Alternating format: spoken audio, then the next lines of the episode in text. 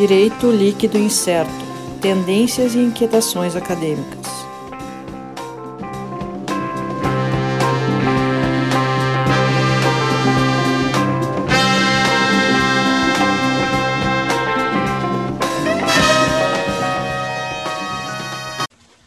Olá pessoal, estamos começando aqui mais um episódio do DLI Podcast Direito Líquido Incerto. Nossa equipe titular do DLI presente, eu, Sandro Moraes, junto comigo o Alisson Capelari. Olá a todos e a todas. Sérgio Gileia. Olá, olá, olá. Então, iniciando aqui, lembrando, como sempre, no nosso, nossos recados que a gente dá iniciais. Uh, pessoal, seguir lá nas nossas redes sociais, arroba Dali Podcast, Instagram e Twitter, para acompanhar nossas postagens, os caras das postagens. Uh, para a lista de episódios, principalmente os episódios mais antigos, tudo está lá no www.delipodcast.net.br, tem o site com todo o link direto para todos os episódios. E lembrando também, nosso canal no YouTube, youtube.com.br delipodcast. Está assistindo o vídeo no YouTube, já deixa o like, aproveita que a gente está falando dele, deixa o like, lembrou? Deixa o like, uh, se inscreve no canal, ativa o sininho para não perder as notificações e fica sabendo até eh, para quem assina, para quem é inscrito no canal, uh, recebe a informação até antes das nossas postagens nas redes sociais, né? recebe em primeira mão. Às vezes eu mesmo me surpreendo com a notificação de que está sendo está postado o, o vídeo do novo episódio. Né? E também para quem está acompanhando pelo, pelo YouTube, Lembrando que a gente tem nosso DLI Podcast em doses, né? DLI em doses, que é uma versão mais, mais curta, mais rápida e só em áudio, aí disponível nas plataformas de áudio. Pode seguir lá, pode ver Spotify, Deezer, uh, TuneIn, todas as outras mais. Então, hoje, a gente iniciando o episódio de hoje, né, uh, o nosso convidado é o irmão Sandro Bobchi, que é mestre em Direito pela PUC, ele é irmão, irmão Sandro é irmão marista, né? É mestre em Direito pela PUC, é doutorando também na PUC do Rio Grande do Sul, e veio falar um pouco do, do da pesquisa dele, tema de pesquisa dele, de, sobre liberdade religiosa. E, e alguns temas que a gente, uh, confesso, né, que, que por desconhecimento a gente nunca aprofunda, e começa a gente ver, a gente conversando com ele, a gente pode ver uma complexidade bastante grande em alguns temas que a gente acha mais ou menos tranquilos, razoáveis. Né? E a gente pode ver uma complexidade bastante grande. E, e, para quem não está uh, habituado a essa pesquisa, a essa área, né? Uh, podendo ter muita discussão e, e, e temos aí é, bastante efeito prático também. Às vezes não parece, mas, bom, é, basta ouvir aí, quem ficar curioso agora, né? Ouve o episódio, vai ver algumas situações que o irmão coloca, alguns casos que ele cita é, de julgamentos, que não são simples, nada simples. Né? Então, um campo muito fértil aí que a gente até então não tinha não tinha explorado no nosso podcast. Então, pessoal, é isso aí. Segue aqui. A partir de agora, então, vamos deixar aí para o irmão Sandro falar um pouco com a gente. Isso aí. Um pouco.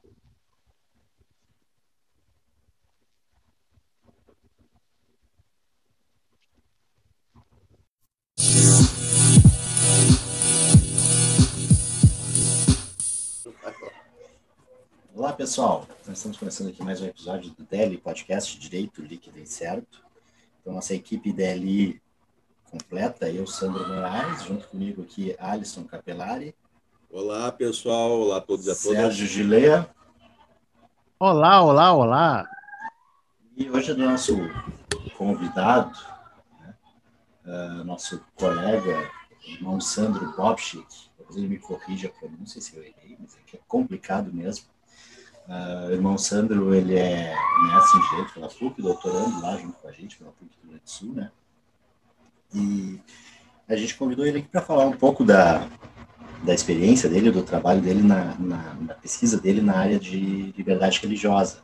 Então, confessando já desde logo, um tema que a gente não, não tratou ainda no podcast, uh, que até não tenho muito uh, embasamento, a gente tem ali a ideia de direitos fundamentais e liberdade religiosa, mas nunca, confesso que nunca aprofundei.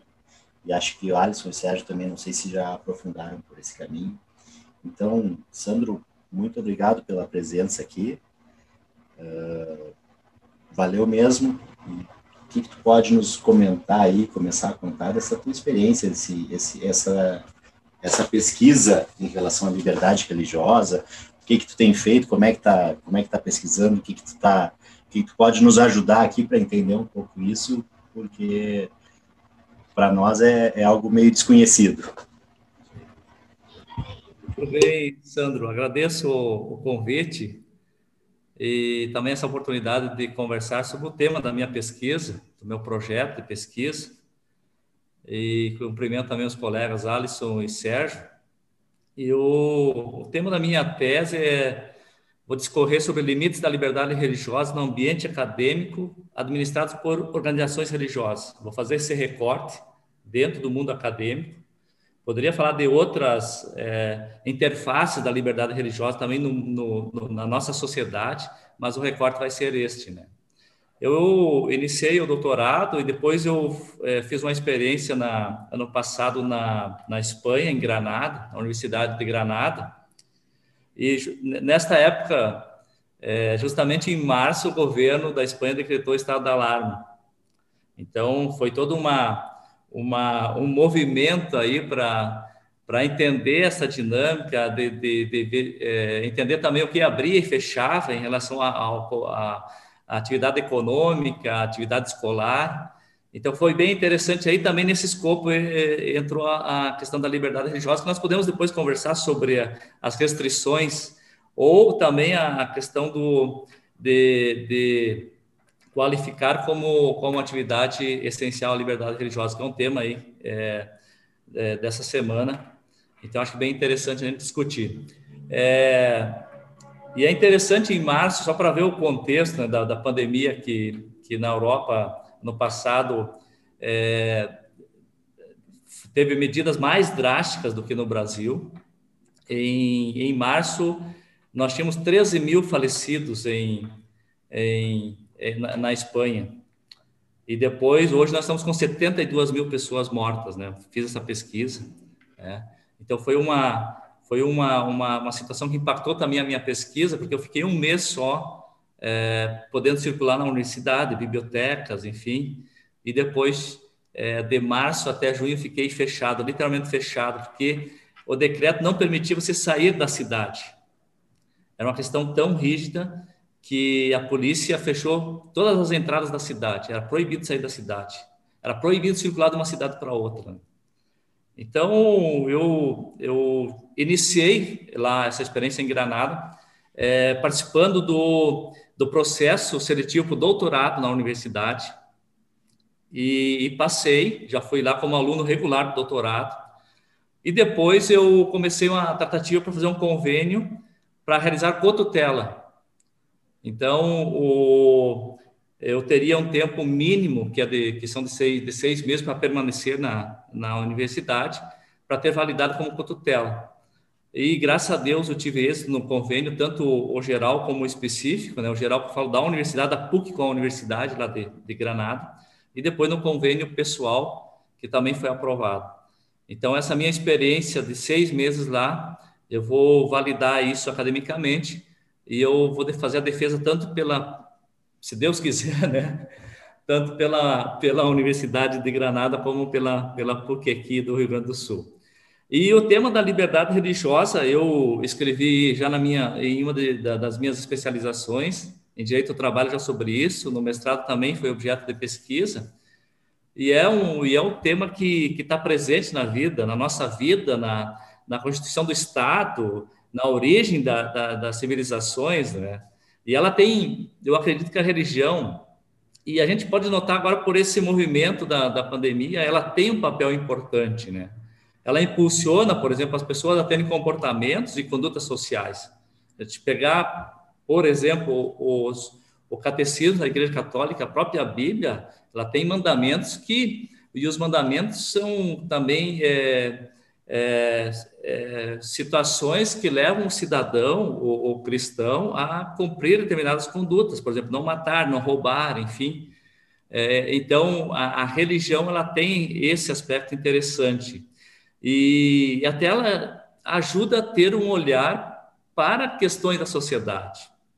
É, quando a gente fala da fome, da miséria, é, das pessoas sem, sem é, que têm dificuldades é, no geral, até problemas, é, é, enfim, psicológicos, sociais, a religião ela contribui nesse aspecto, né? Obras de caridade, nós temos várias obras de caridade também vinculadas às igrejas. Eu não falo só da católica, falo de, de, de, de outras religiões, né? E, e, é notável também um outro fenômeno interessante, o aumento de membros de organizações religiosas participando da estrutura do, do Estado e também defendendo princípios religiosos. Se a gente olhar, por exemplo, hoje, e, e, apenas é uma constatação, não é uma avaliação. Nós temos hoje a bancada evangélica, temos outras é, bancadas da, do, dos cristãos, enfim, que tem também suas pautas, é, enfim, no conjunto assim de estrutura de governo, é, no nosso parlamento. E nas últimas eleições também uma informação interessante, nas últimas eleições nós tivemos um aumento significativo de padres, pastores e membros de outras confissões, é, em torno de 8 mil, e 8 mil é, candidatos postulantes a prefeito ou a vereador que utilizaram nomes ligados à religião, como primeiro nome na urna, por exemplo, pastor, pastora, padre, missionário, apóstolo, dentre outros, né?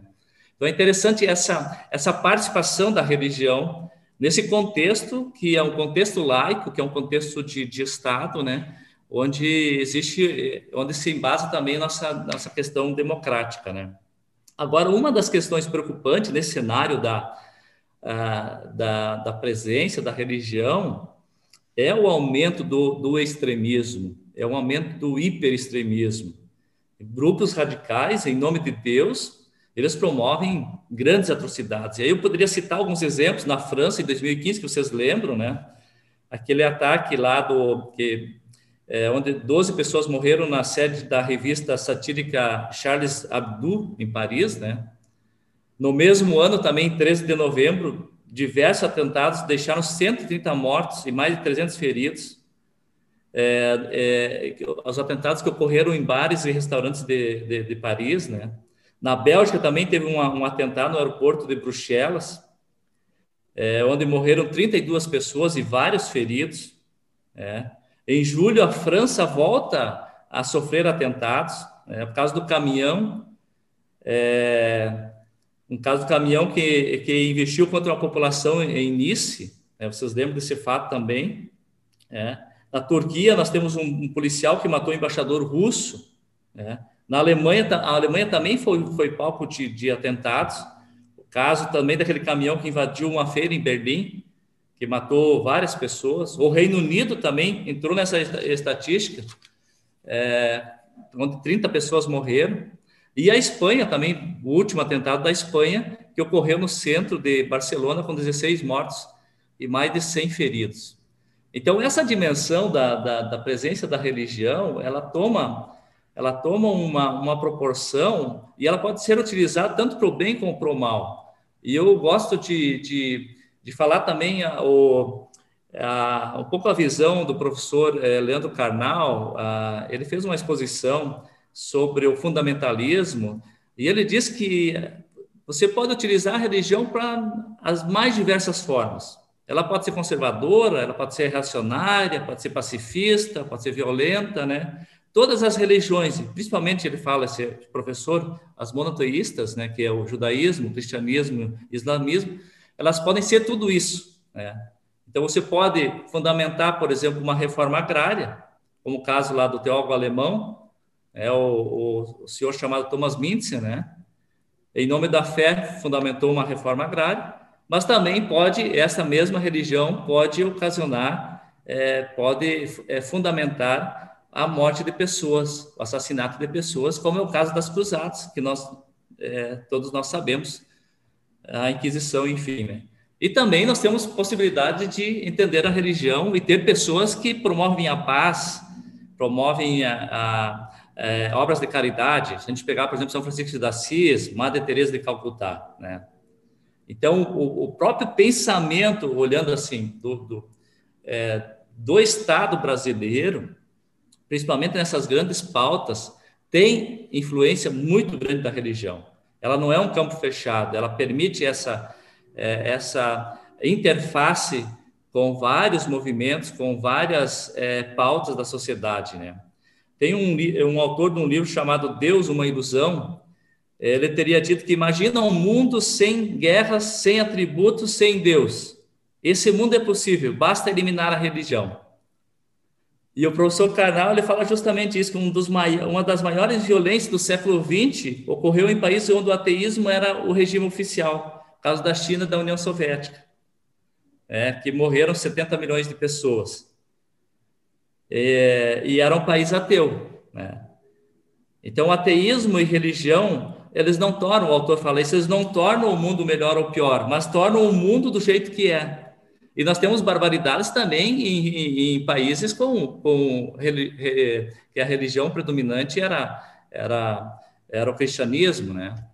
Então, é, essa questão, a religião, a presença da religião nesse mundo, ela, ela traz várias, várias benefícios, mas também nós podemos utilizar ela para outros fins e não, não tanto é, fins que venham contribuir para a sociedade democrática, para o Estado democrático de direito. Né? O próprio Jesus, se a gente pegar o caso de hoje, da leitura do Evangelho de hoje, ele entrou no templo e estava expulsando as pessoas do templo usando de é, usando do relho, enfim, usando uma ferramenta de.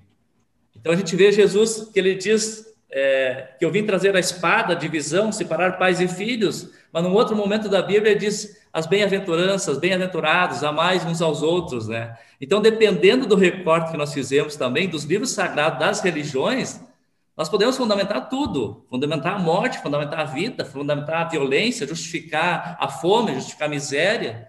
Podemos fazer tudo a partir da, dependendo da forma como a gente, a gente olha. Então, o fundamentalismo é, é, em si não é um problema você ser fundamentalista. É até uma, uma expressão que surgiu de um pastor é, batista no Tennessee, no século XIX, que ele queria combater interpretações liberais da fé. Se a gente olhar tanto o fundamentalismo como é, radical, a gente fala a pessoa é radical, o que, que é? Raiz, voltar à raiz. Agora, o problema são esses excessos. É você, por exemplo, em nome da sua fé, não permitir que exista uma outra fé. Em nome da sua fé, não permitir que, existe, que exista uma forma de convivência diferenciada. Se a gente vamos pegar daqui a pouco uma religião que, que sustenta ou que avaliza o, o, as diversas formas de casamento, outra pode ser que não, né? Então, o, esse aspecto é bem importante, como a gente é, está vivendo essa dimensão é, nesse mundo contemporâneo, é, principalmente com as diferenças com as tecnologias, é, com as é, migrações, isso vai mudar a nossa realidade. Nós teremos aí a influência de outras religiões, de outras seitas, no contexto que nós ainda hoje não estamos abertos para isso, né? Então, é, é essa dimensão é, é, é importante ter essa liberdade, que eu vou falar mais adiante, de poder expressar tanto o pensamento, mas também essa liberdade de crença, né? que eu vou discorrer um, um mas Até vou te interromper um pouco, porque aí é, acho que tu vinha falando e, e, e, algumas observações que eu fiz, tu acabou chegando né, no ponto. Eu vinha anotando aqui algumas observações e aí tu acabou chegando nesse ponto. Uh, essa, essa visão que tu está nos trazendo aqui me parece uh, uh, que é bastante, bastante consentânea, vamos dizer assim, com o próprio Estado democrático. É, então, quando. Claro que aí tu coloca sob o viés da crença religiosa, mas ela também vai ser a, a, a mesma liberdade de, de opinião, a liberdade para ter o seu comportamento, desde que é, não prejudique a liberdade do outro, né? Vai ter um limite, claro, qualquer qualquer direito ele vai ter um limite, não existe um direito sem nenhuma limitação. E isso até na, nessa questão de liberdade religiosa também, e aí eu já vou eu já vou jogar um pouco para a tua tese, tá? se tu me permitir. pensando justamente em como uma, uma, uma escola, uma, uma instituição de ensino declaradamente confessional pode lidar uh, com, com os alunos de, de outras crenças. Né? É, claro que assim a, a ideia inicial que você vai ter, ah, se eu sou católico, eu não vou botar meu filho numa escola uh, que tenha valores diferentes. Mas, de repente, se eu tenho uma outra religião, uh, eu não vou colocar numa escola católica pensando nesses valores. Apesar de que as religiões, vou colocar as religiões sérias, elas em geral têm uns valores mais ou menos parecidos, pelo menos quanto à questão humanista. Né? Acho que não foge muito disso. Uh, então, como é que a, como é que a gente coloca? E aí, claro, tu vai, vai ter melhor, maior propriedade do que eu para falar alguma coisa desse tipo, dessa, dessa desse tema justamente de como a escola, eh, eh, até que ponto a escola pode apresentar um estudo religioso de acordo com as suas crenças, né, uh, respeitando os outros. E até lembrando aqui, a gente teve na França um problema em que uh, não era permitido usar, usar os. Como é que é a vestimenta? Que as, a burca que as alunas não poderiam usar burca na escola, mas eram de origem muçulmana, alguma coisa que era fazia parte da religião. Então é, é, é, bastante complexo esse esse limite aí. Como é que a gente pode trabalhar um pouco isso? Sim, é, é excelente pergunta, Sandro. A, o tema nós temos hoje na, na, na Espanha chamado é, instituições que têm um ideário próprio. Inclusive, os colégios, muitos colégios lá, é, são colégios chamados concertados, que o governo subvenciona totalmente. É, os professores, é, as taxas, é, reformas, enfim.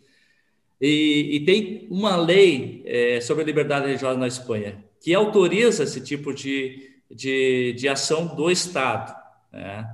E na Alemanha tem, nós temos as empresas de tendências, então, por exemplo, você entrou numa empresa de tendência na Alemanha ou, no, ou numa instituição que tem um ideário próprio, você vai saber que existe, que essa instituição ela tem uma, uma filosofia, uma, uma, doutrina, uma doutrina que vai ser visibilizada é, no espaço escolar.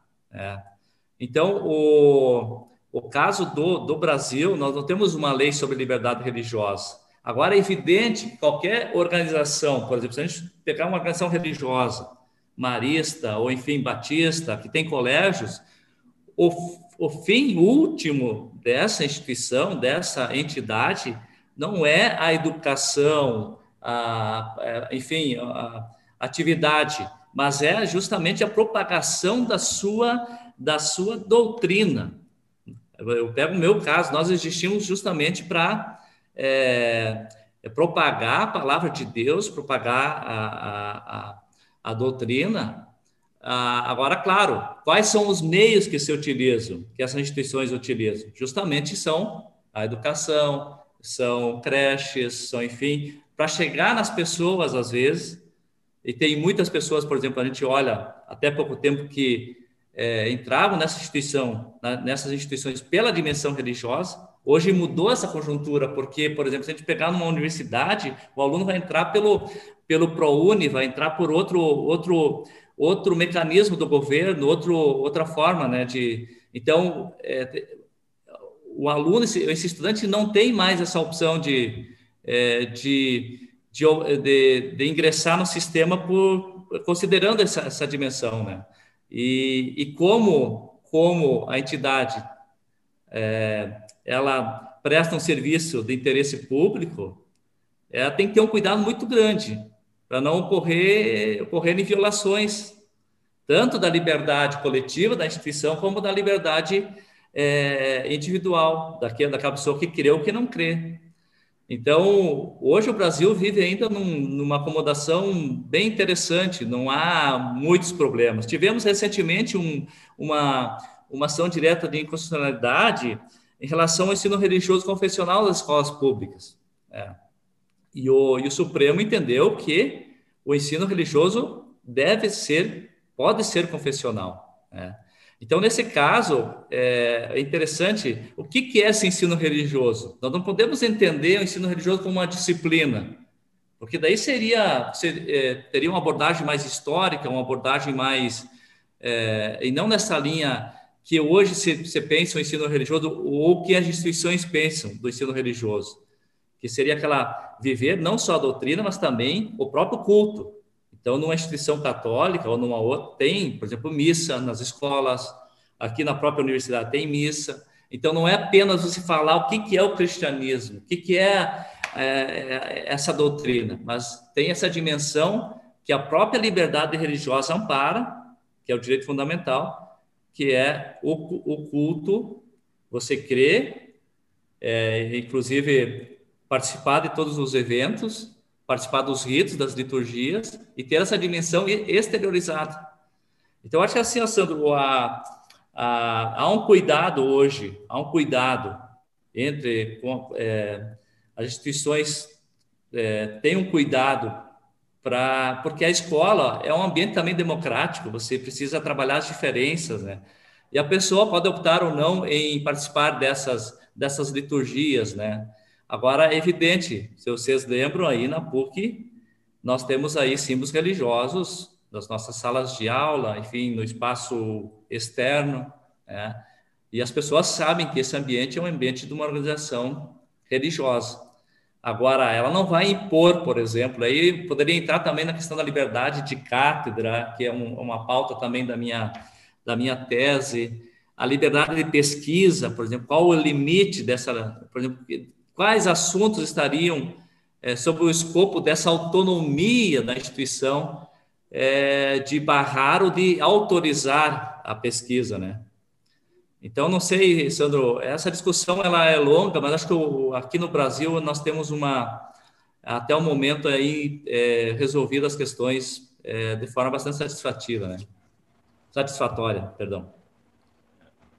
Até para quem está para quem tá de fora vendo, até parece que realmente é, em grandes linhas acho que a gente não tem tanto problema é, conflito religioso no Brasil, em grandes linhas. Tá? A gente sabe que tem é, é, localmente algumas, né, principalmente as religiões de matriz africana têm algum preconceito em algumas localidades, né, alguma dificuldade, mas não chega a ser, me parece, eu posso estar equivocado, mas uh, a sensação de que não chega a ser um conflito religioso como tem uh, uh, historicamente a divisão, acho que é a Irlanda, né, que tinha protestantes e católicos, né, que inclusive com, com times de futebol fazendo uma das rivalidades, maiores rivalidades, porque um time é tipicamente do protestante e o outro tipicamente do católico,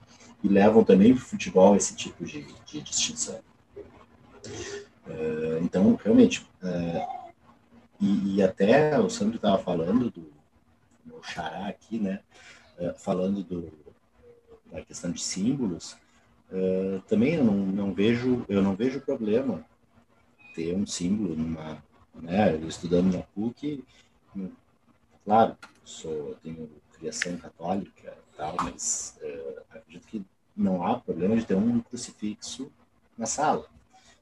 É, diferente até, tem até alguma discussão em relação a, a, a, por exemplo, um plenário do STF ter um, um, crucifixo ali. Eu acho que ali não caberia, como órgão de Estado. Tal. Mas, enfim, é, há uma certa tradição brasileira, até, até poucos anos atrás, o Brasil era tido como dos maiores países, mais, um país católico, apesar de, de laico formalmente, uh, coisa que vem mudando. Acho que o, o, as religiões evangélicas têm tomado um pouco mais de espaço, né? mas acho que o Brasil não tem tantos, tantas dificuldades em relação à liberdade religiosa, pelo menos de forma geral.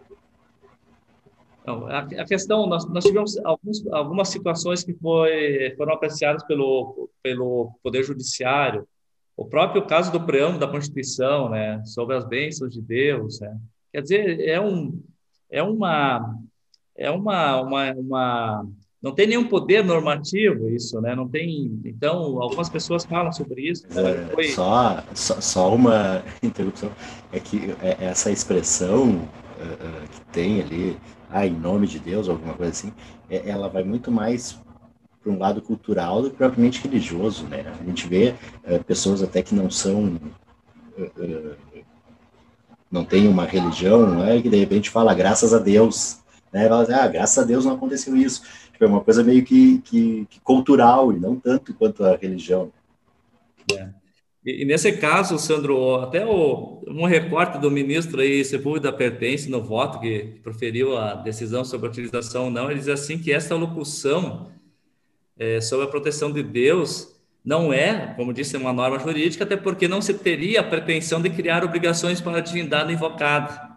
Ela é uma afirmação de fato, jactanciosa e pretensiosa, talvez de que a divindade estivesse preocupada com a constituição do país, né? Então, justamente, a gente às vezes usa expressões dessa natureza, invocações dessa natureza, né? É, mas às vezes é por, um, por uma questão de, de hábito até, né? Mas o, acho que essa relação, essa relação da religião com o Estado, é, deve ser uma relação mais colaborativa do que, do que combativa. Eu olho um pouco o sistema, o sistema, algumas situações que ocorreram na França, e me parece que às vezes algumas leis criadas na França têm um pouco essa pretensão de atingir a, a liberdade religiosa. Eu em relação àquela questão do, do próprio do, dos, dos, da, do uso de símbolos religiosos na escola, ostensivos, que foi proibido essa, essa, essa manifestação que o Sandro fez, também a questão do, da, da própria burca, é, é, na verdade a lei foi para que nenhum cidadão francês cobrisse o rosto, usasse qualquer forma de, é, de que impossibilitasse a identificação do cidadão mas foi um ato é, direcionado às pessoas que usavam a burca, né? Então, e tem eventos que eu, é, que eu é, própria questão lá do, do jornal também. Então, são situações que eu acho que o, os, os, os países democráticos eles devem se preocupar mais nessa dimensão colaborativa é, e, e, claro, resguardando o Estado laico, é, e a gente, aqui a gente olha também é, no próprio estado do Rio Grande do Sul, a, que aquele o, é, do direito dos animais, o, o, o, estatuto, estatuto dos direitos dos animais, é isso? Eles também foi objeto de discussão que eles acrescentaram uma, um parágrafo único ao artigo 2 aliás, o, perdão, o Código Estadual de Proteção aos Animais, é, dizendo que não se enquadra nessa vedação o livre exercício dos cultos e liturgias das religiões de matriz africana. Quando fala, uh, o artigo 2 fala dos, das, das violências, das, das, agressões aos animais, né? Então, não é porque o Estado é, é, tem uma lei dessa natureza que ela tem uma vinculação, que vincula o Estado a essa organização religiosa, essa matriz é, religiosa. Mas é justamente essa dimensão de ser é, é, colaborativo. Na Espanha se usa também uma expressão é, de que o Estado deve ser aconfessional. É, é, então, a gente olha também a questão de daqueles países que, que têm religião oficial, nós temos vários países que têm religião oficial, e outros que não têm religião oficial. E a, naqueles que têm religião oficial, o caso do, da, da, da Inglaterra, não, não se vê muitos problemas dessa dimensão religiosa. Né? Inclusive, no parlamento tem, é, tem pessoas vinculadas à religião já com cadeira cativa. Né? Tantos do parlamento são de, de, vinculados à religião. Então, a questão é como cada estado, cada país lida com, com, com a liberdade religiosa. E poderia citar os casos agora de restrições em relação aos cultos.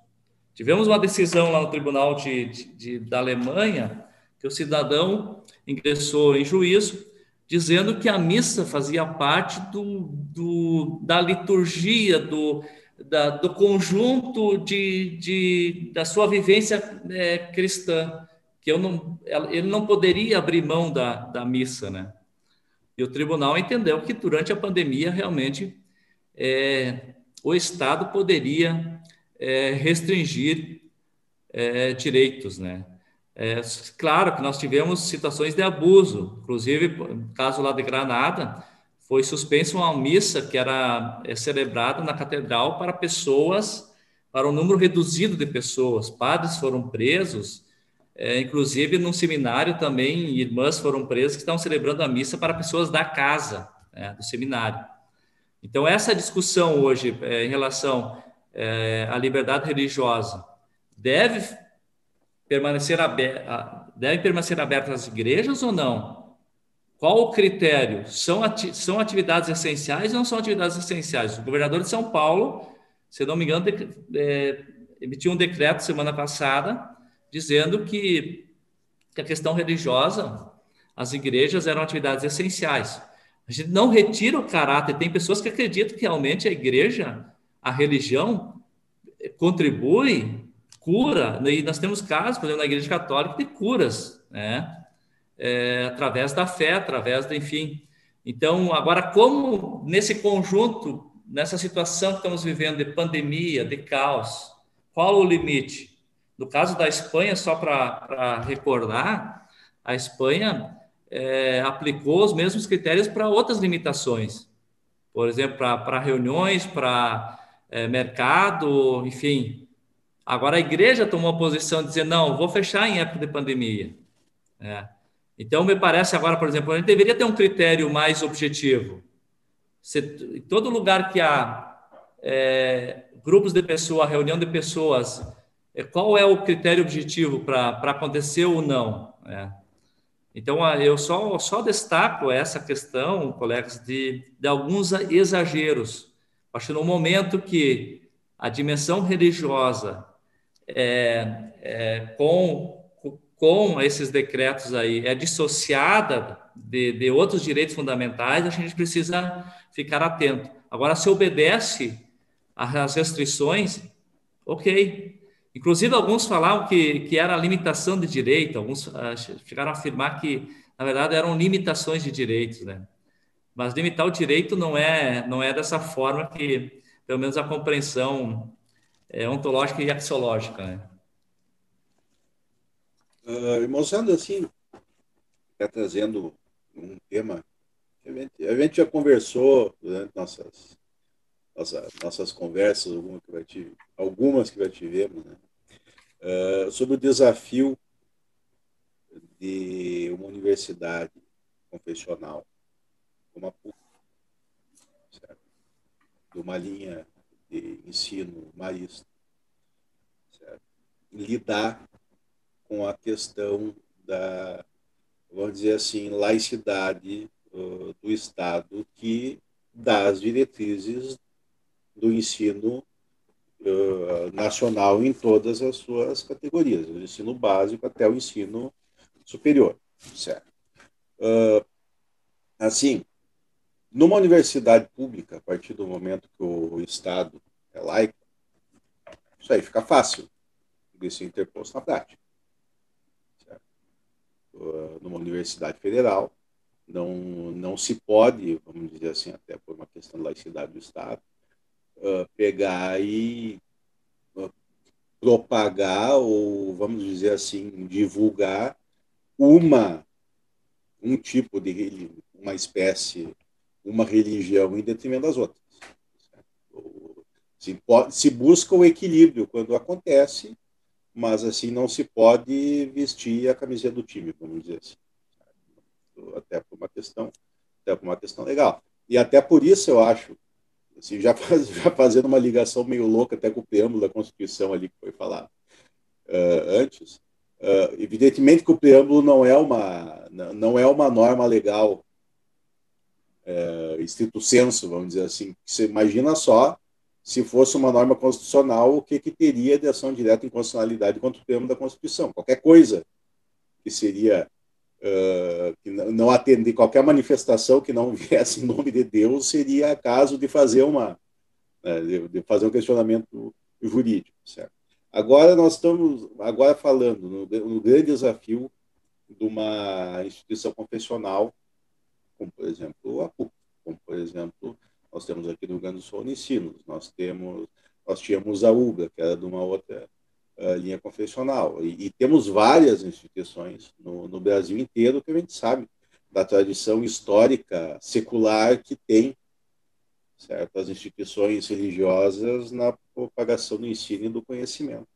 Uh, como é que fica lidar com um, um grupo de alunos ecumênico, se a gente pegar e fizer uma, um levantamento de todos os alunos que estão matriculados na universidade, a gente vai ver os mais diversos tipos de ideologia e de religião. E manter essa identidade católica, confessional, marista, que tem que ter na, na universidade, senão perde a razão de ser. Como é que é esse desafio? Como é que é visto no dia a dia esse desafio? Olha, essa pergunta, Alisson, é, é, é difícil de responder, porque tem várias questões envolvidas, né? A própria questão que eu comentava sobre o, o ideário da nossa instituição, da instituição é, confessional, da entidade religiosa, que tem um propósito, ela surge para um propósito, né? E ela precisa é, repassar esse propósito para as pessoas. Né? Então, um dos aspectos, um dos primeiros elementos, acho que, que é essencial, primordial, é a questão dos, do respeito. É, portanto, tanto a instituição, os membros da instituição, como aqueles que, que, usam, que, que usam o serviço, que são fazem parte desse, da, da vida acadêmica, precisam, como princípio básico, é ter esse olhar de respeito e tanto o aluno como o professor. O professor, da mesma forma, o professor precisa, precisa não, não, não teremos um professor, ou, ou, ou, não se admite um professor que, que é, venha criar situações no sentido assim de não a crítica, a liberdade de expressão, não é nesse sentido, ah, isso é, está segurado, mas que venham afrontar os princípios os princípios daquela instituição, independente. Eu posso usar qualquer instituição e não, e não só religiosa, posso usar uma instituição que tem uma, uma, uma, um princípio filosófico, que acredita em determinada é, filosofia, da mesma forma.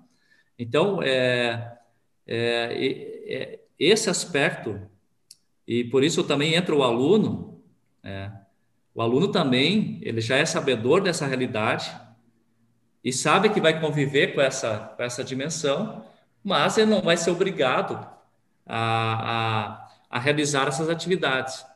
Mas o cuidado é muito grande. Um dos problemas que pode é, gerar isso, Alisson, é as entidades confessionais é, perderem a sua a própria cultura, a própria filosofia em detrimento, às vezes, da, dessa dimensão do, do, do, do Estado laico. Eu não estou dizendo se isso é ruim, eu estou apenas levantando uma, uma, uma, hipótese, né? Por exemplo, o caso do ensino religioso. O ensino religioso. É, hoje, o que, que se fala na LDB? Que o ensino religioso, os conteúdos serão elaborados com as entidades e depois validados pelo Estado. Né? Então, quando se fala assim, elaborado pelas entidades, é, já significa que há uma, há uma, há uma, uma, teremos diferentes visões, diferentes é, formas de trabalhar esse ensino religioso. Que precisa, com certeza, tem que ser um ensino religioso mais, é, mais interconfessional, enfim, né?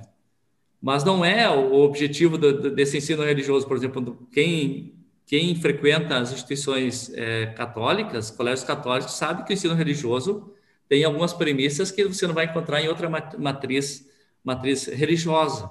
Né?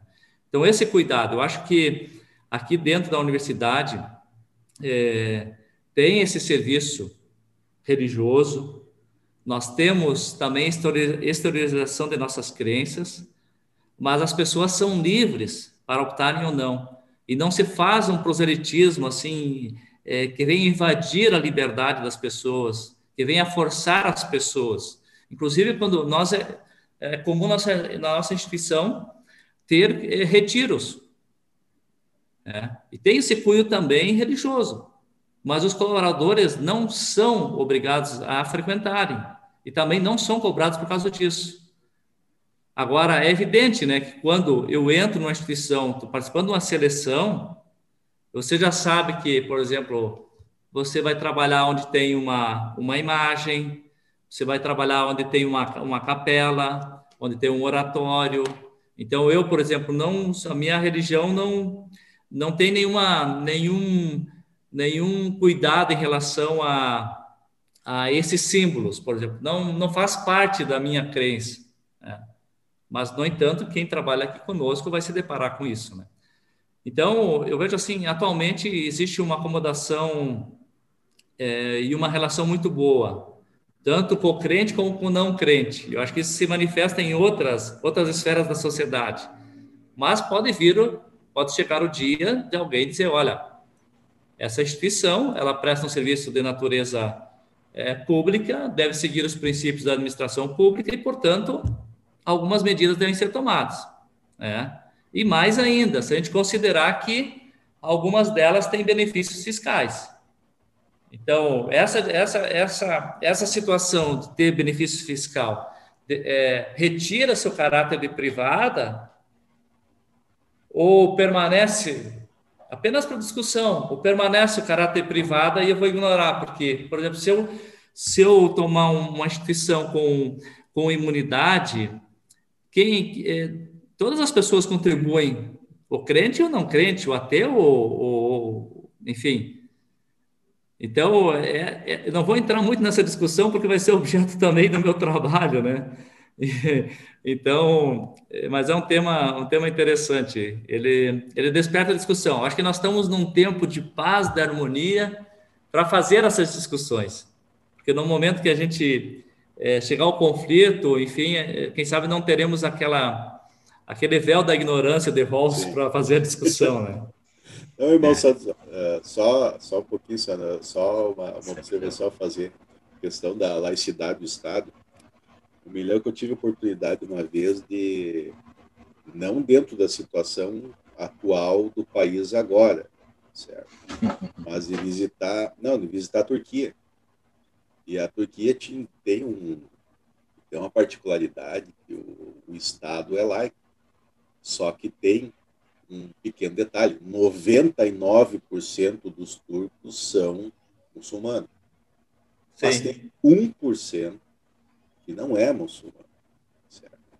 E, e, e, e, habitam, na sua maioria, a parte europeia da, da Turquia, lá em Istambul. Né?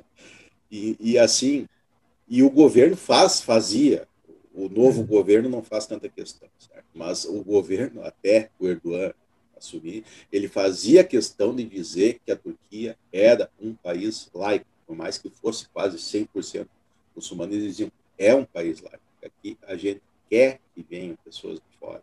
Aqui a gente respeita as religiões todas. Por, por mais que 99,5% da pessoa do pessoal aqui seja muçulmano. É uma garantia do é uma garantia do cidadão a questão da laicidade do Estado. Também não deixa de ser.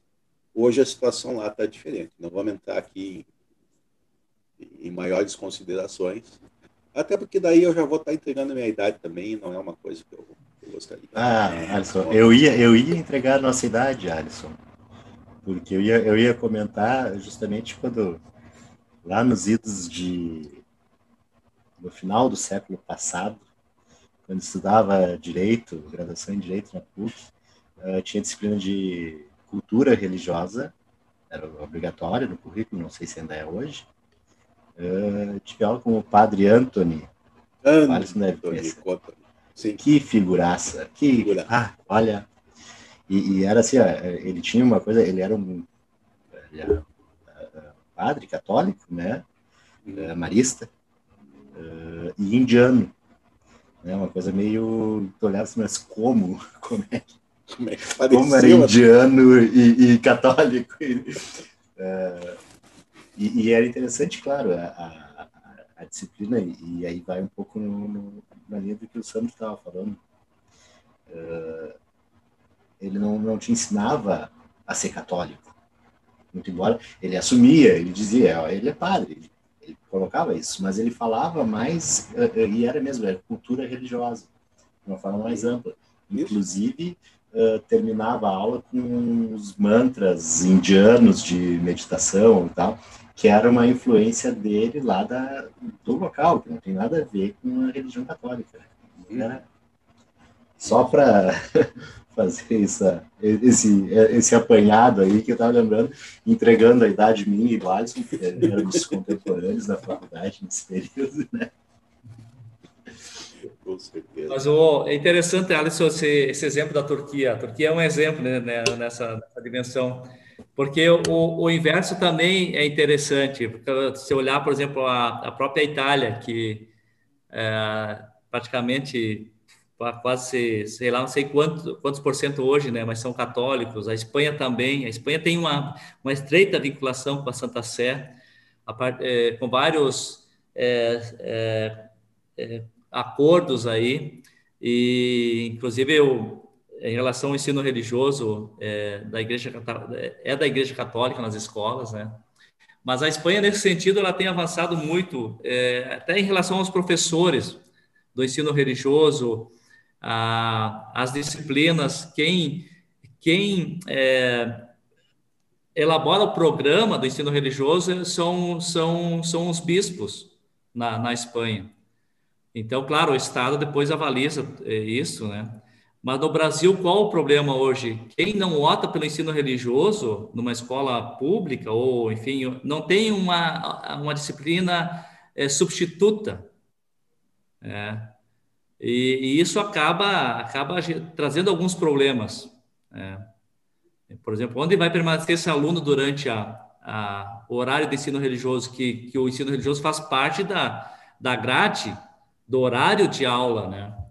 E na Espanha eles já resolveram essa questão. Resolveram, claro, estão, estão tratando já, eh, estão pensando é, rever a, a questão. Aquele aluno que não é, participa da aula de ensino religioso, ele tem uma disciplina chamada Valores Éticos. É. Então, tem uma, acho que no, no, no, segundo grau é cidadania, não sei o que mais. É, e, claro, lá o sistema, como disse, é diferente. É, também o aluno não reprova nessa, né, nessa, nessa, nessa assinatura. E aqui o Brasil ainda está um pouco. É, não se tem claro é, essa questão. E acho que está na hora da gente pensar o que, que o aluno que não opta pelo ensino religioso vai fazer. Até porque é um momento de, de continuar sua formação, de, de, trabalhar outras habilidades, enfim, né? Só que não pode ser uma disciplina também que venha concorrer ou trazer um prejuízo para aquele que optou pelo ensino religioso. Também tem que ter um cuidado. Então, por exemplo, ah, vou fazer revisão de conteúdo de matemática. Pô, eu estou com um problema em matemática, optei pelo ensino religioso, agora vou, vou, ter, vou ter um problema de. vou perder essa revisão, né? Então, são questões, eu acho que os próprios professores, como é, como é que é a seleção? Na Espanha também está claro isso, a seleção do professor, como é feita. Aqui, eu, eu nunca vi um, e peço até, já me desculpando a minha ignorância, eu nunca vi uma seleção, um edital, para selecionando o professor do ensino religioso. Me parece que são professores de outras disciplinas que se prontificam a ministrar o ensino religioso. Né? Então, essas questões, por exemplo, isso é muito interessante. Qual o limite? É, a questão do proselitismo, é, dessa militância, às vezes. A gente precisa ter um cuidado. Gente, de tempo em tempo, a gente precisa rever é, é essas condutas e atitudes, né? É, o Tribunal Europeu, nessas questões da liberdade religiosa, tem utilizado muita teoria do margem da apreciação. Só que existe uma, uma, uma questão que o Estado membro da União Europeia tem, no meu ponto de vista, eu posso estar totalmente equivocado, eu acho que eles têm muita autonomia para resolver as questões. em vários casos que eu, que, eu, que eu estudei, o tribunal disse o seguinte: olha, o país, o Estado-membro, tem melhores condições de definir é, os limites, acomodar melhor a, a, a questão da liberdade religiosa. Né? Então, apenas fazendo esse, esse, esse recorte. Sandro Bob, né? como tu já autorizaste nós, enquanto colegas do doutorado, te chamar, uh, me diz uma coisa. Com relação à interferência ou às acomodações que, por vezes, o Estado pode fazer, tem que fazer, com relação à liberdade religiosa. A gente tem alguns exemplos, por exemplo, no caso de a pessoa, em razão da religião, não não se sentir confortável, ou seja, sua convicção religiosa não permite que ela receba uma transfusão de sangue, ou uma, um, um transplante de órgão, ou qualquer coisa que, enfim, implique em receber, parece que material genético de uma outra pessoa de, dentro de si. O, o que acaba sendo um pouco irônico com relação ao sexo. Mas, enfim, o assunto não é esse. Uh, o, o assunto é até que ponto assim o Estado ele interfere nessa realidade religiosa. Então, no caso de concurso público, existem algumas religiões que proíbem ou, ou, ou que a pessoa faça alguma coisa no sábado. Né? E daí, como é que o Estado acomodaria? Teria como acomodar somente aquele grupo de pessoas entre, uh, para que elas também pudessem fazer o concurso público? Porque ideia do concurso público é que a pessoa mais apta passe e exerça um cargo público, um, um serviço público, aliás. Mas daí, quando não faz isso, o que acontece?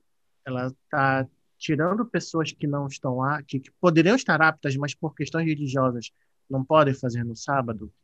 Então, será que não é uma chance, digamos assim, não estou falando em perda de uma chance, mas será que não é uma chance de ter um gestor melhor trabalhando para o Estado.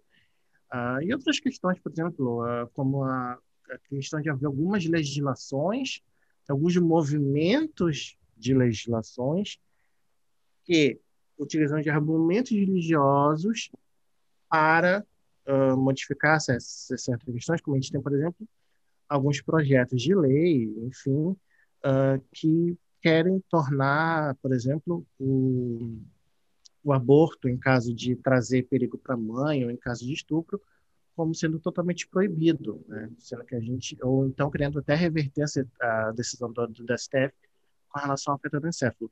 Então, eu não quero que tu fale assim de cada caso específico. Se tu te sente à vontade, tu fala.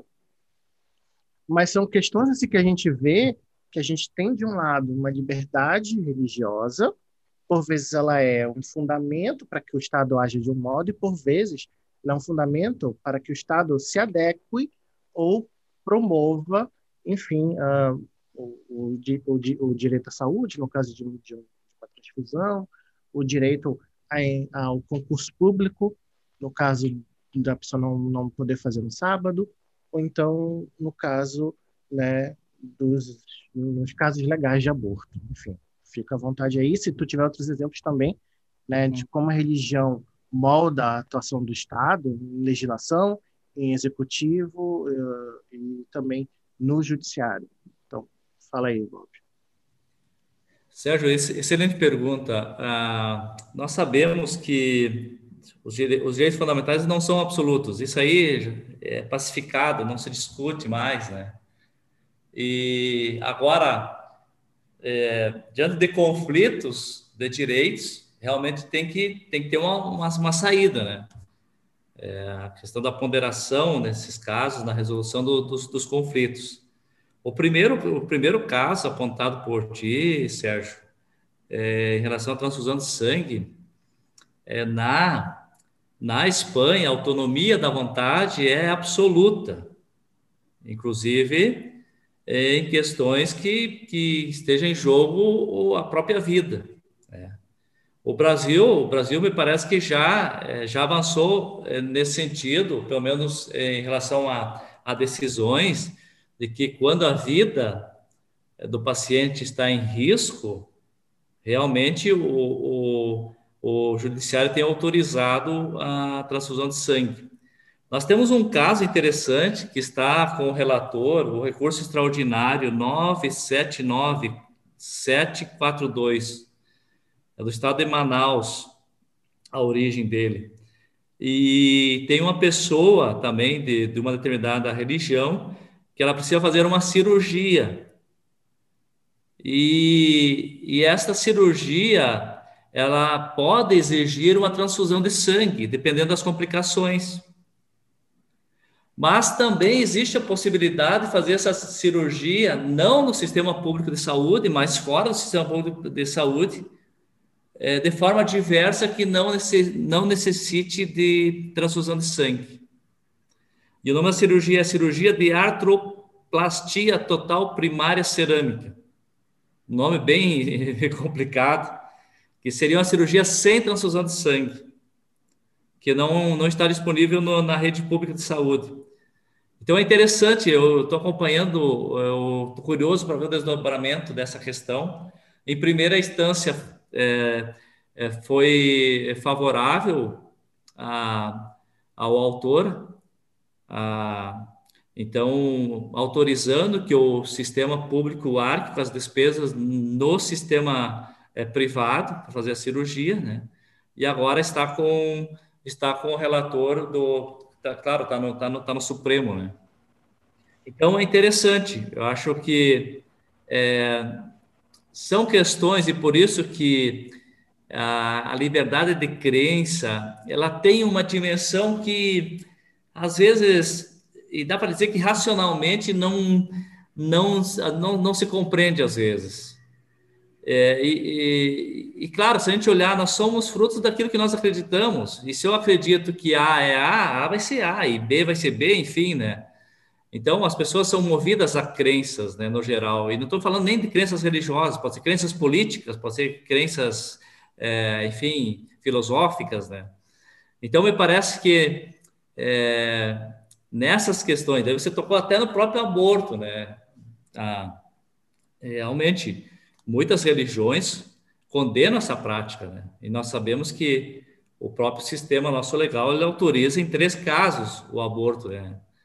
Quando há risco para a mãe, né? Quando a criança é anencéfalo e e tem mais uma ainda que eu acabei esquecendo, o terceiro caso, caso da... de estupro, não? Isso, Isso, perfeito, caso de violência. Isso, ótimo, obrigado, Sam. Então, agora como como como as organizações religiosas lidam com isso, né? É.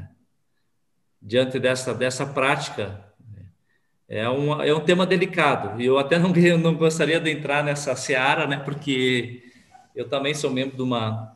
É, tenho as minhas crenças, enfim, né? E o outro aspecto, eu acho que interessante e, sobre o... Sandro, só, é, só, só um momentinho. Eu realmente eu me excedi um pouco aqui, eu realmente trouxe essa questão.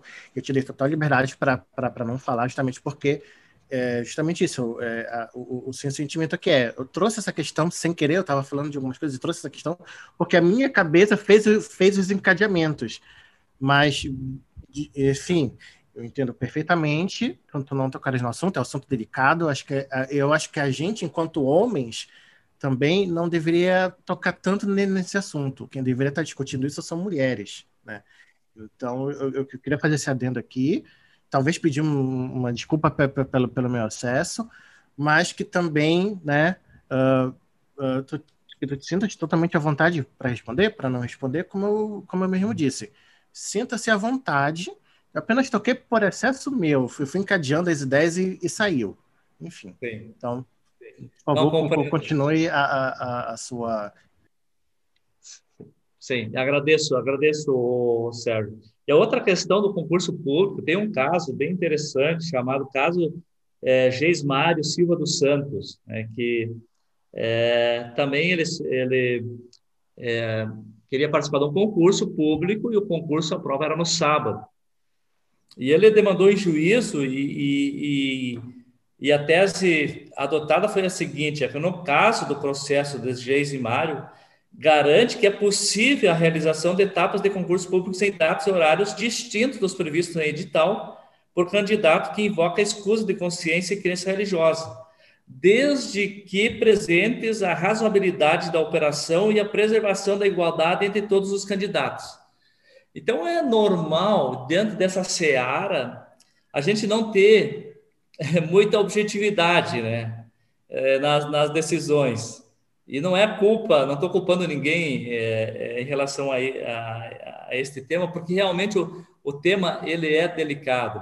Por exemplo, quando se fala assim, é, desde que estejam presentes a razoabilidade da operação e a preservação da igualdade, da igualdade. O que, que é a razoabilidade da operação? Por exemplo, eu ter um gasto X até que patamar, enfim, envolver tantas pessoas nessa, nesse novo, nessa nova data, o que, que significa isso, né?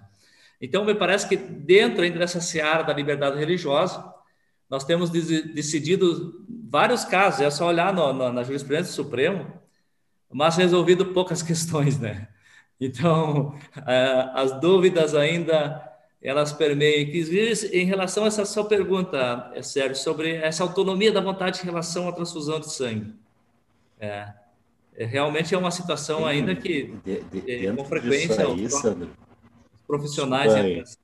A, a, a, interrupção aqui, mas até para falar disso, quando tu, tu referiu esse caso do, da, de uma cirurgia que, que há um procedimento diverso que não necessita transfusão, Uh, e aí a gente já começa a pensar, uh, claro que na questão de direito à saúde, uma das coisas é se o tratamento é adequado, se não tem outro tratamento, que é aquele que normalmente, quando a pessoa demanda em juízo, é algum tratamento uh, com um custo muito grande, com uma complexidade, com alguma diferenciação, enquanto o sistema, o SUS, Sistema de Saúde, dá um tratamento, vamos dizer, mais simples naquela, naquele, naquela questão, né? Naquele, naquela doença. Uh, então, até que ponto, e, e acho que há uma, um, um, conflito aqui, eu vou, vou, até dizer assim, bonito de se, de se assistir, de se, de se ver argumentação uh, nessa decisão, porque vai pegar o quanto uh, este, esta cirurgia, vamos dizer, que não é oferecida pelo SUS, então provavelmente tem um custo muito maior, quanto ela é obrigatória na medida em que a, a alternativa a essa contraria uma consciência, uma, uma situação pessoal de consciência do, do paciente. Eh, então, o quanto o, o, sistema de saúde vai ter que dizer assim, olha, já que ele não, porque não é um querer, não é assim, eu quero isso, eu não quero isso. Eu não quero fazer essa cirurgia, eu quero fazer a outra. Não, não é um querer é uma consciência mais forte. Né? O quanto isso pode fazer com que diga, olha, o sistema de saúde tem que promover esse tratamento que tem custo bem mais elevado, bem mais complexo. É, me parece que vai ser bem interessante essa decisão. Olha, é. se, se, me permite falar, antes do, antes do Sandro Bob responder, eu só queria levantar uma questãozinha com relação a essa, essa, essa questão. É, eu acho que duas, na verdade. A primeira, né? A convicção pessoal, uma questão pessoal, ela faz parte da própria dignidade da, da pessoa. Então, só por esse argumento, eu acho que seria favorável, sim, uh, o SUS cobrir uma, uma, um, uma cirurgia, que, que vai ser uma, uma cirurgia eventual, uh, que é cara, é, mas que, enfim, vai perpetuar a dignidade da pessoa por não precisar da, da transfusão, mas isso na questão da liberdade religiosa.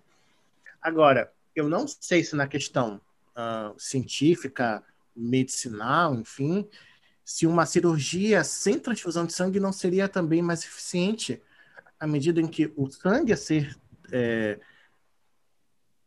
Tá me faltando um verbo aqui. A ser transferido para outra pessoa. Uh, será que ele é, é, um risco a menos da pessoa se infectar Seria com alguma outra coisa? Transfusionado? É. Eu ia transfusado. Aqui... Mas enfim. Uh, o DL é, Podcast está precisando de professores de português. Sim. Precisamos aumentar o nosso vocabulário. É, então, e esse sangue ele traz um risco, porque é de uma outra pessoa e ele pode ter passado por todos os padrões de segurança, mas nunca é certo. Então é um risco a menos que a pessoa teria durante a cirurgia, de não receber um sangue eventualmente contaminado, né?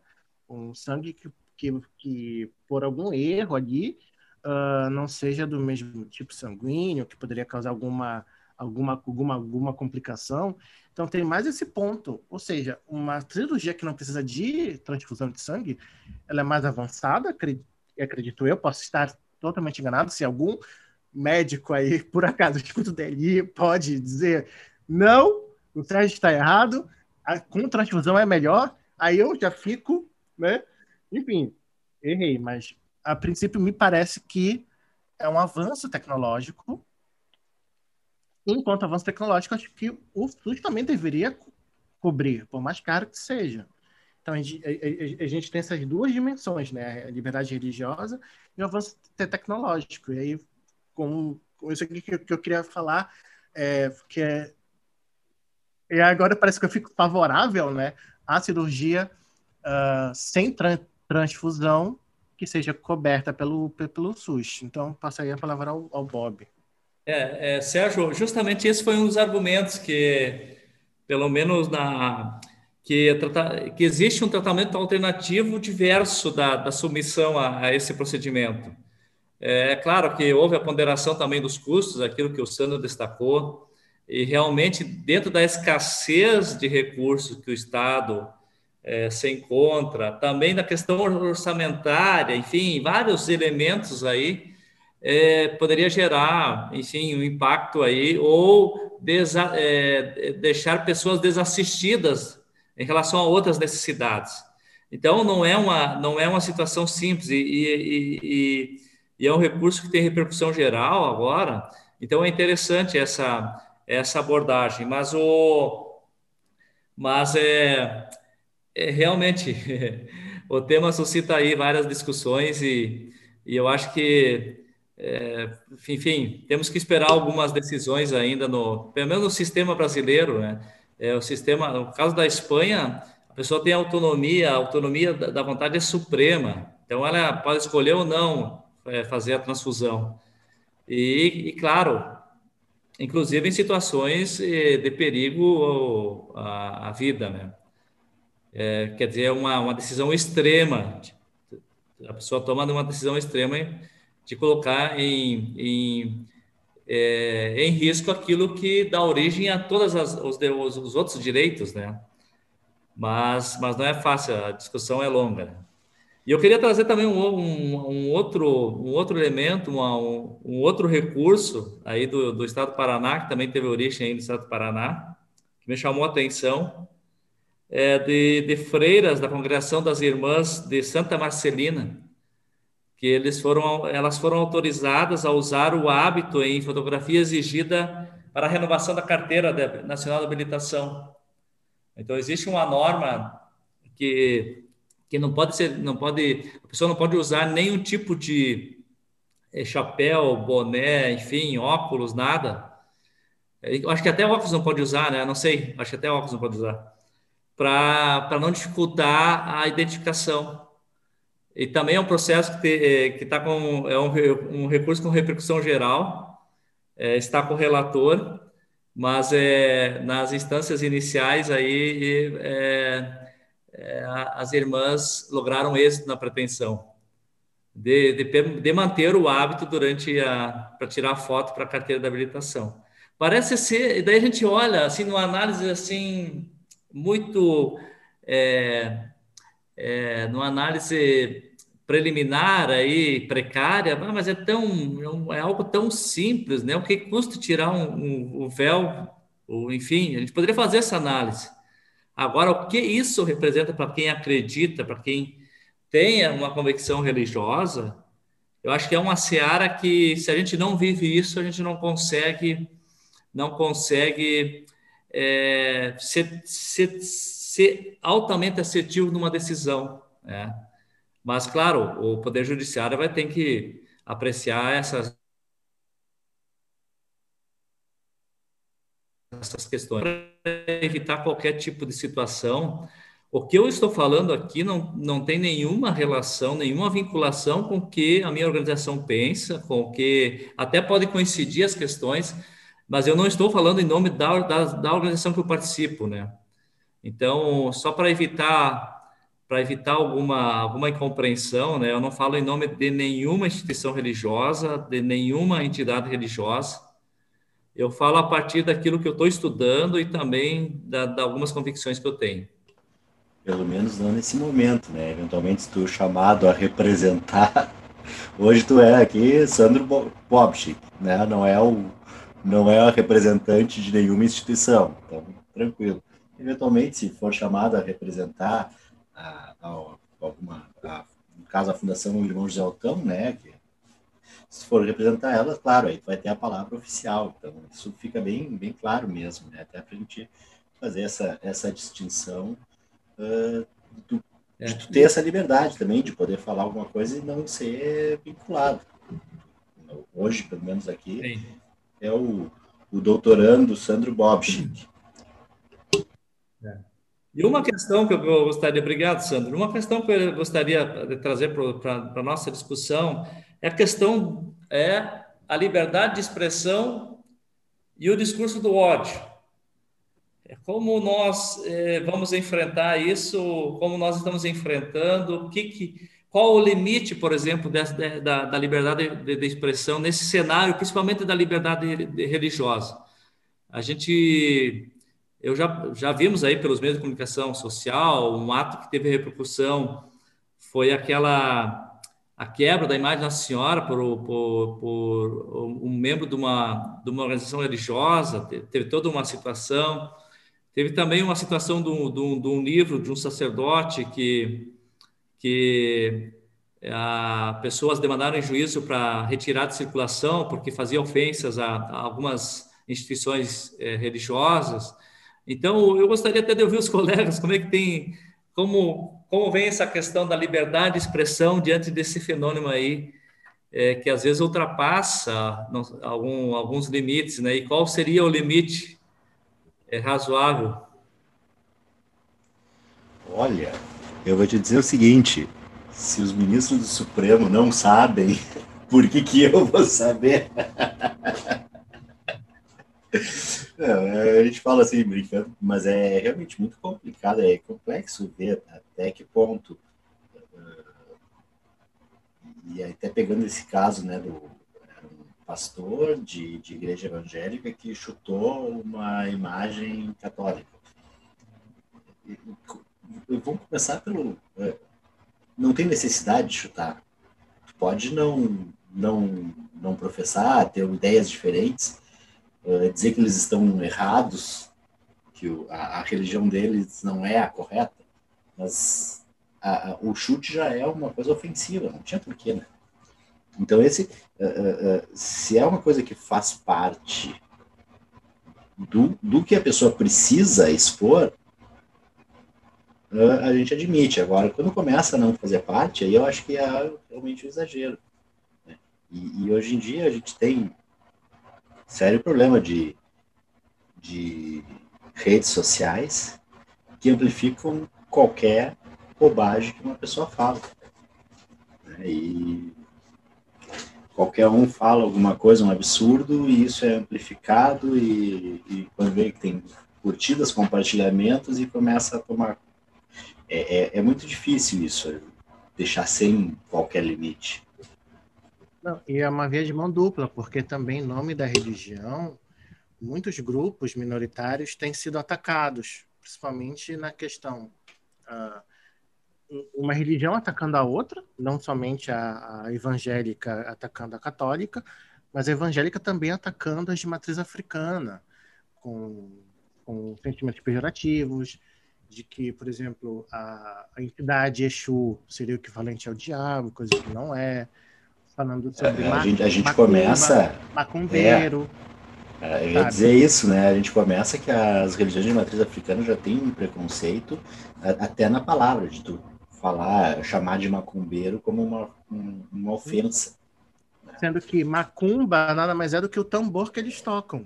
Não é o feitiço que eles fariam, alguma coisa assim. É o tambor que eles tocam durante seus cultos, seus ritos.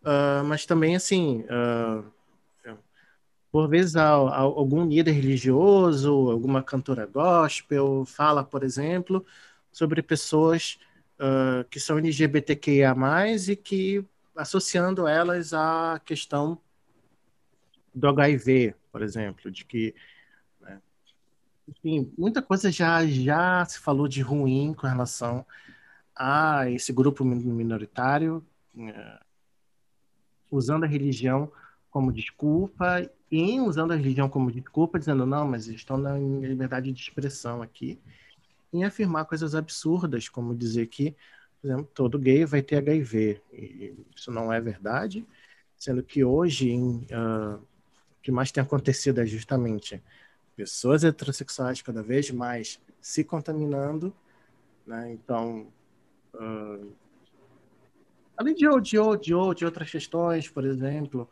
uh, preconceito racial também, por muito tempo, foi baseado em religião, dizendo que, uh, enfim, que, que, ficou uma, uma, uma, crença assim, meio popular de que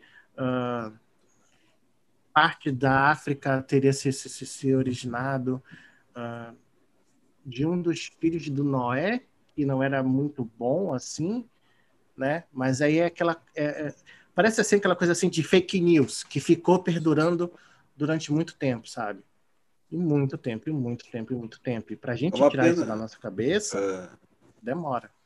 Sandro, é uma, é- eu pessoalmente eu acho que é uma pena que certas categorias que a gente já tinha tido como, como indiscutíveis, tipo liberdade de imprensa, liberdade de expressão, liberdade religiosa, ah, tenham que voltar a ser rediscutidas, têm que voltar a ser ressignificadas, tendo que voltar à discussão da ordem do dia, porque, infelizmente, nesses últimos anos, o- os limites de tolerância têm sido muito alargados.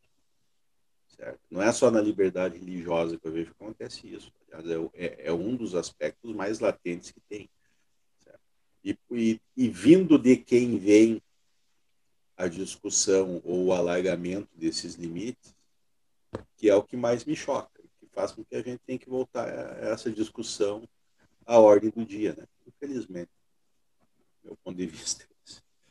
Pois é, essa questão para mim é, é, tivemos agora recentemente uma situação envolvendo é, uma manifestação de um, de um parlamentar, né?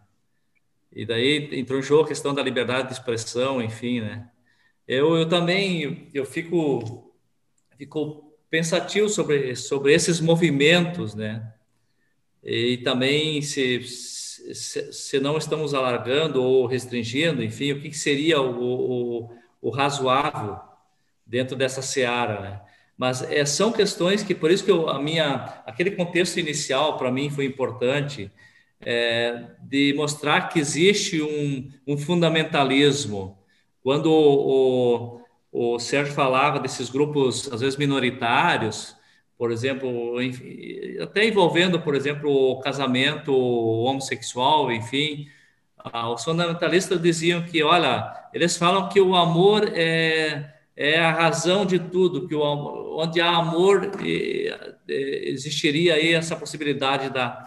Daí os fundamentalistas disseram, olha, vamos tomar cuidado, porque daqui a pouco a pessoa estará casando com, com, com sei lá, com é, com objetos, com outros seres, sob o fundamento do, do, do amor. Né? Então, quer dizer, é, esses exageros da, dessa visão fundamentalista, de onde, onde se existe o meu Deus, não existe outro Deus, se existe a minha doutrina, não existe outra doutrina, isso é muito perigoso. Né? E o, e o século século 20 aí ele ele ressuscitou algumas questões, né? algumas questões delicadas, né? E a gente olha alguns uh, aspectos históricos. Nós tivemos aí na década de 70, 80 nos Estados Unidos, é, quando foi mais ou menos liberado o, aborto, manifestações seríssimas, invasões de clínicas que faziam aborto e inclusive mortes de pessoas. Então, não não se autoriza a. Eu estou falando isso como fato e também não é uma visão, estou apenas relatando, se autoriza a, a morte de adulto, se autoriza a morte de, enfim, de, de, de, de fetos, né? Então, me parece que, que, que, a discussão aí a gente precisa é, aprofundar lembrando bastante que ainda. Não é a religião em si que é ruim, é, são as pessoas que fazem mau uso dela. É isso. Eu, eu, eu, acho que essa é a lição que fica. São as pessoas que fazem mau uso dela. Sendo, então, assim, já. É, e... Não, já já encaminhando para o final aqui, que nós temos já um belo tempo de gravação, uh, dentre todo essa, esse espectro de, de, temas que a gente tratou e que daria mais uns três, quatro, cinco programas, com certeza, para a gente tratar a respeito disso, e que a gente com, também com certeza vai tratar fora do microfone aqui a respeito disso, certo? O que que tu teria, dentre as tuas pesquisas, assim, para indicar o pessoal que queira tratar desse tema da liberdade religiosa, uh, dentro dos seus mais diferentes aspectos, uh, para começar uma pesquisa ou para se aprofundar no tema para nós? Sim. É, Alisson, nós temos aí uma, um professor é, é, que fez uma pesquisa muito séria, uma pessoa de referência no Brasil, é, que é o, o professor Jaime Weigand Neto. Ele tem a obra Liberdade Religiosa na Constituição, Fundamentalismo, Pluralismo, Crenças e Cultos. É a, é a, a tese dele de doutorado. É uma pessoa assim extremamente preparada, atualizada. Então, é uma referência aqui no, no Brasil. Outra pessoa, outra referência é o Aloysio Júnior. Ele também foi, é, fez doutorado aqui na PUC, escreve vários livros. Mas, de modo geral, o que, que eu recomendo, além do, do, da obra do professor Jaime, que é desembargador? Esta obra do Jonathan Machado já esteve na nossa universidade, chamada Liberdade Religiosa numa Comunidade Constitucional Inclusiva. É uma obra bastante completa. É, nós temos esta obra aqui, Liberdade Religiosa e o Estado, de Paulo Polida Dragão, também é bastante completa. É, esta obra aqui, que eu gostei bastante, As Origens do Fundamentalismo, de Karen Armstrong, inclusive aqui fala muito sobre a questão do, do 11 de setembro, que nós temos, carregamos um preconceito em relação a, a algumas religiões, particularmente o islamismo.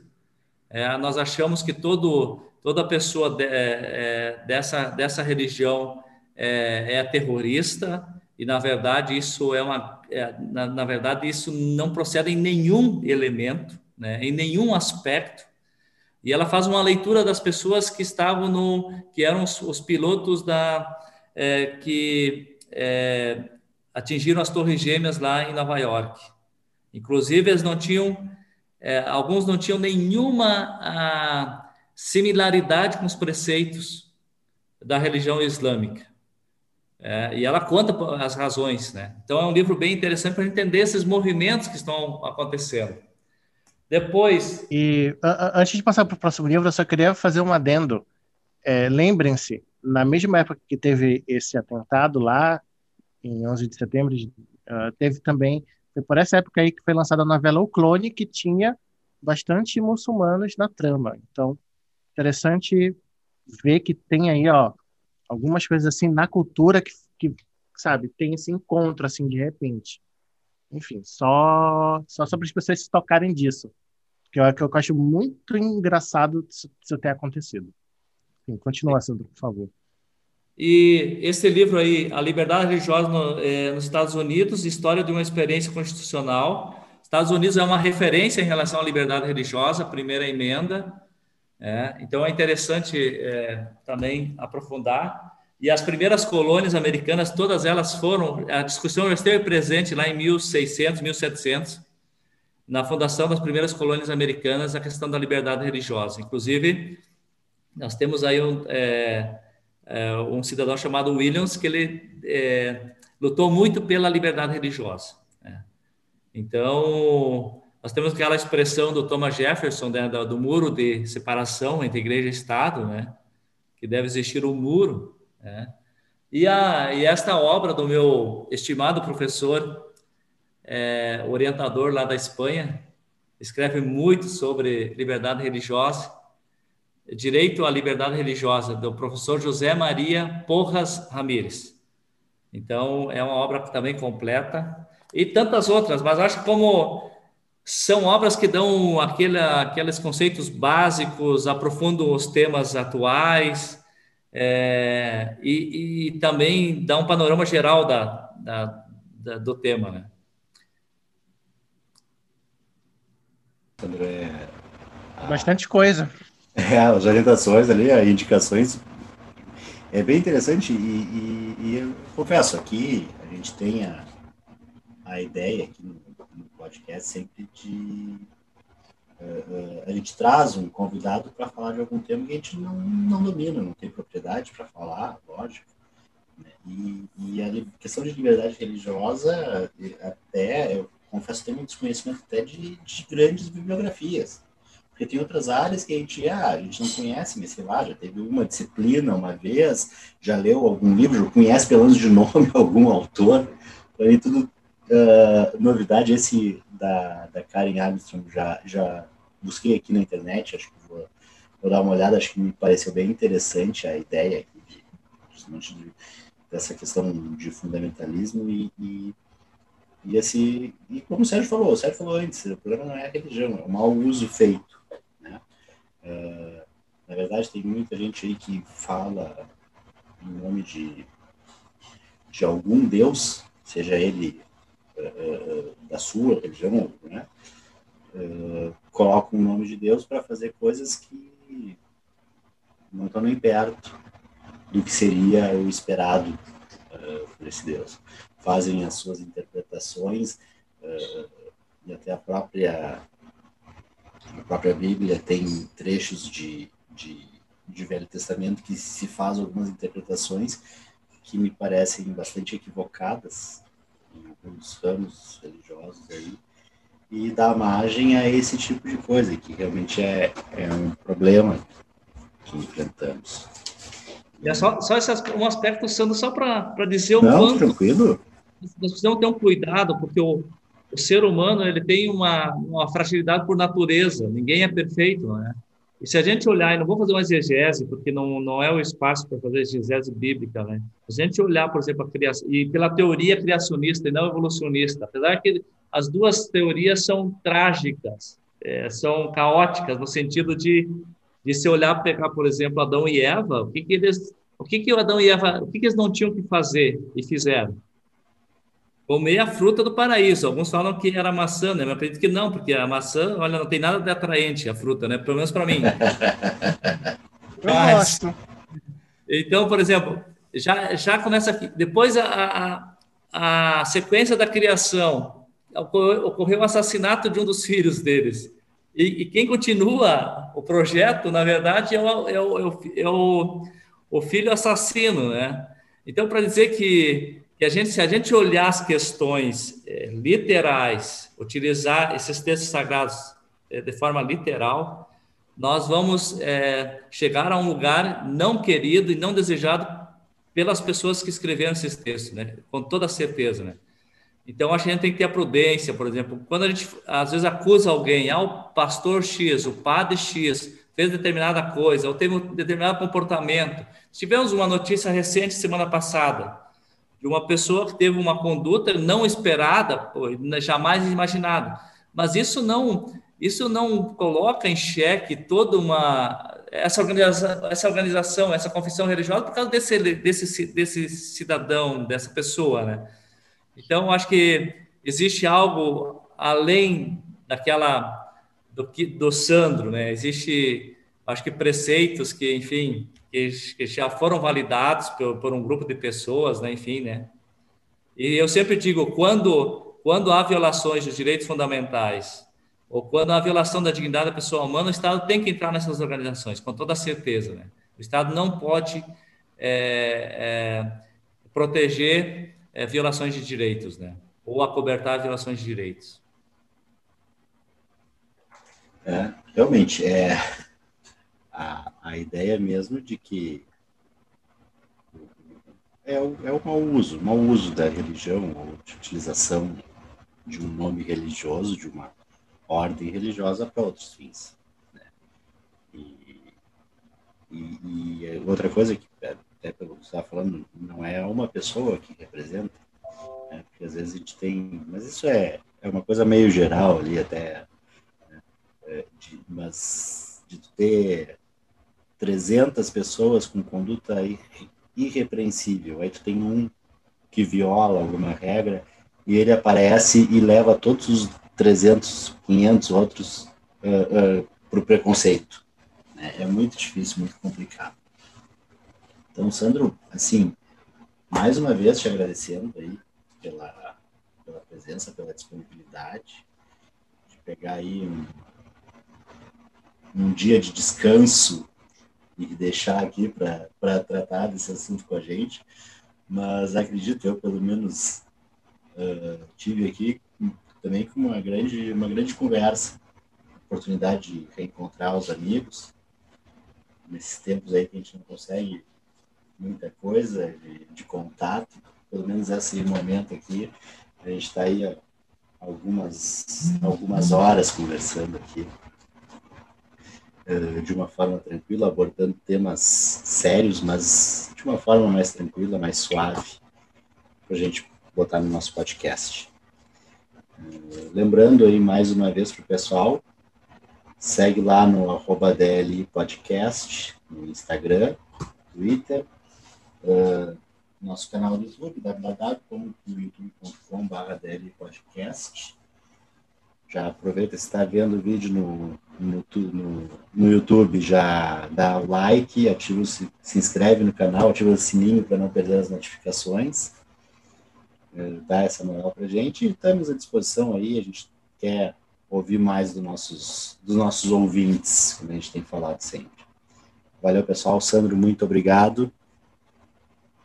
Eu, eu, eu que agradeço a oportunidade, o espaço. E peço desculpas que é um tema que eu estou estudando ainda, então alguns com alguma abordagem mais superficial também é em decorrência dessa desse percurso que estou fazendo. Então agradeço a oportunidade e desejo sucesso sempre para esse canal aí. Valeu, valeu. Valeu, pessoal. Até mais. Valeu e logo mais estaremos aí lançando o nosso culto ao DLI Podcast, uma seita aí religiosa que nós estaremos lançando aí. Fiquem ligados na, na, nas novidades, que, enfim, né, a gente vai ter uh, esculturas sagradas, ritos, tudo que uma religião geralmente tem. Deus Até mais. Tá bom, então, tudo claro ao, ao DL Podcast. Né? É, é, separado da religião católica, pelo menos isso. pelo menos isso. Tá bom, então. Obrigado, pessoal. Até mais. Valeu. Tchau.